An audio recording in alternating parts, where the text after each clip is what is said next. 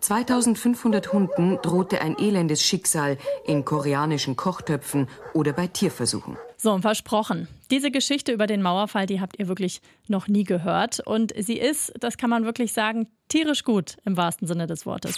100% Berlin. Ein Podcast von RBB 888.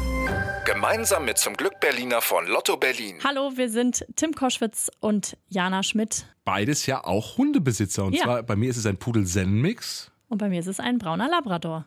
Und bei uns gibt es ja immer die spannendsten Geschichten aus unserer, dieser Stadt. Und zu Berlin gehört natürlich auch der Mauerfall. Ist ja vollkommen klar, die deutsche Einheit. Und hier kommt so eine Mauerfall-Story rund um den Hund. Was wurde eigentlich aus den Mauerhunden? Den Hunden, die Dienst an der Grenze hatten am Todesstreifen. Es geht um hungrige Koreaner, enttäuschte Bayern und dubiose Millionäre. Also, 1961 wird ja die Mauer gebaut und von Anfang an setzt die Nationale Volksarmee, die NVA, dort auch Hunde ein, vor allem Schäferhunde. Die sind dann zum Beispiel mit den Grenzsoldaten Patrouille gelaufen. Aber dann 1989, die Mauer fällt. Ungefähr 6000 Mauerhunde gibt es wohl zu diesem Zeitpunkt. Die Zahlen schwanken da ein bisschen. Und jetzt wohin mit denen? Ne? Die erste Idee der NVA, die DDR-Bürger können die doch aufnehmen. Also fahren NVA-Soldaten mit einem Lautsprecherwagen durch den Osten und preisen die Hunde wirklich richtig an. Achtung, Achtung, eine Durchsage, wer will einen Mauerhund haben? So ungefähr klang das dann vermutlich.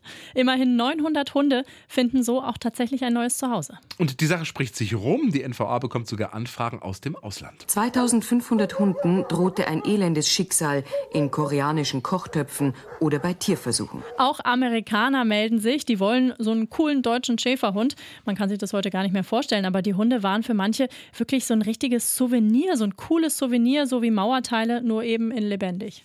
NVA-Oberstleutnant Peter Schulze ist damals der Chef der Hunde und er stellt klar, keine Hunde für koreanische Kochtöpfe und für spanische Tierversuche. Und die Amis, die kriegen auch keine. Es gibt Vorbehalte bei mir und auch bei anderen Mitarbeitern von mir gegenüber den USA, weil es dort den Anschein erweckt, dass diese Hunde oft so vermarktet werden sollen als Souvenirs. Aber wie waren denn die Hunde überhaupt drauf, so vom Charakter her? In den Boulevardmedien heißt das damals, das sind Killerbestien und Bluthunde. Ja klar, die Vorstellung liegt natürlich nah.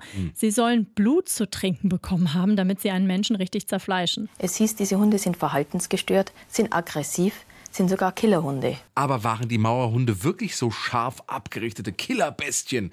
Das sagt damals ein NVA-Oberoffizier. Ein Hund, der abgerichtet wird, wird auf eine Schärfe abgerichtet.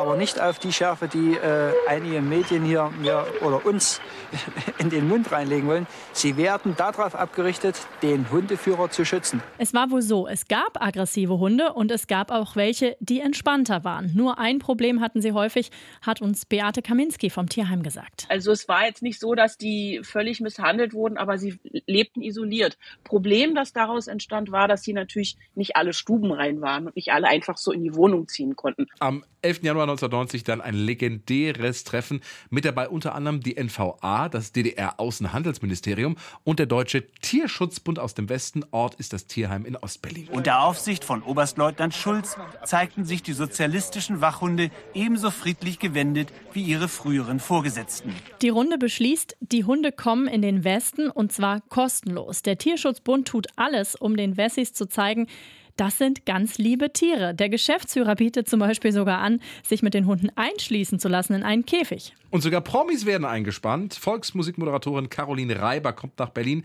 und macht ein schickes Kuschelfoto mit zwei Mauerhunden vor dem Brandenburger Tor. Viele Hunde landen also in Westdeutschland, aber ja, wie das mit den Ossis und Wessis eben so ist, die Beziehung war teilweise kompliziert, kann man so sagen. Schäferhund Sonja zum Beispiel landet in Bayern und der neue Besitzer beschwert sich damals in einem Fernsehbeitrag. Bloß fühle ich mich etwas äh, hintergangen von der DDR. Wenn ich mir hier den Kaufvertrag anschaue, da steht drauf, dass ich einen Schutzhund gekauft habe. Bei uns ist es so, da muss ja ich den Hund beschützen. Der Hund hat ja vor jedem Angst und ist praktisch zugänglich. Er lässt sich von jedem streicheln. Mit Schutzhund hat das nichts zu tun. Tja, Sonja ist einfach kein Schutzhund. Sie entspannt lieber im Auto. Der liegt auf dem Beifahrersitz und schläft. Schlafen ist seine Lieblingssache. Ne? Und wie immer nach der Wende kommen auch etwas dubiose Personen ins Spiel. Der Millionär Dietrich Bahner zum Beispiel. Er kauft sich ein paar Tiere und will die nach Amerika weiterverkaufen für den guten Zweck. Ich bin überzeugt, dass wir zu einem Vielfachen des Preises, den wir als Einstaatspreis gezahlt haben, die Hunde weiterverkaufen können, auch auf Benefizveranstaltungen. Ein paar Hunde kommen dann sogar nach Mallorca. Die Inselzeitung titelt damals vom Todesstreifen ins Ferienparadies. Wo genau alle 6000 Mauerhunde gelandet sind, das kann heute keiner mehr sagen. Einige arbeiten weiter als Polizeihund oder beim Zoll, andere verschwinden einfach. Es war ein bisschen chaotisch damals. Ja, und heute? Heute lebt natürlich keiner mehr der legendären Mauerhunde, ist ja doch schon 30 Jahre her. Aber trotzdem haben die Mauerhunde auf der ganzen Welt Spuren hinterlassen. 100% Berlin. Ein Podcast von RBB 888. Gemeinsam mit zum Glück Berliner von Lotto Berlin.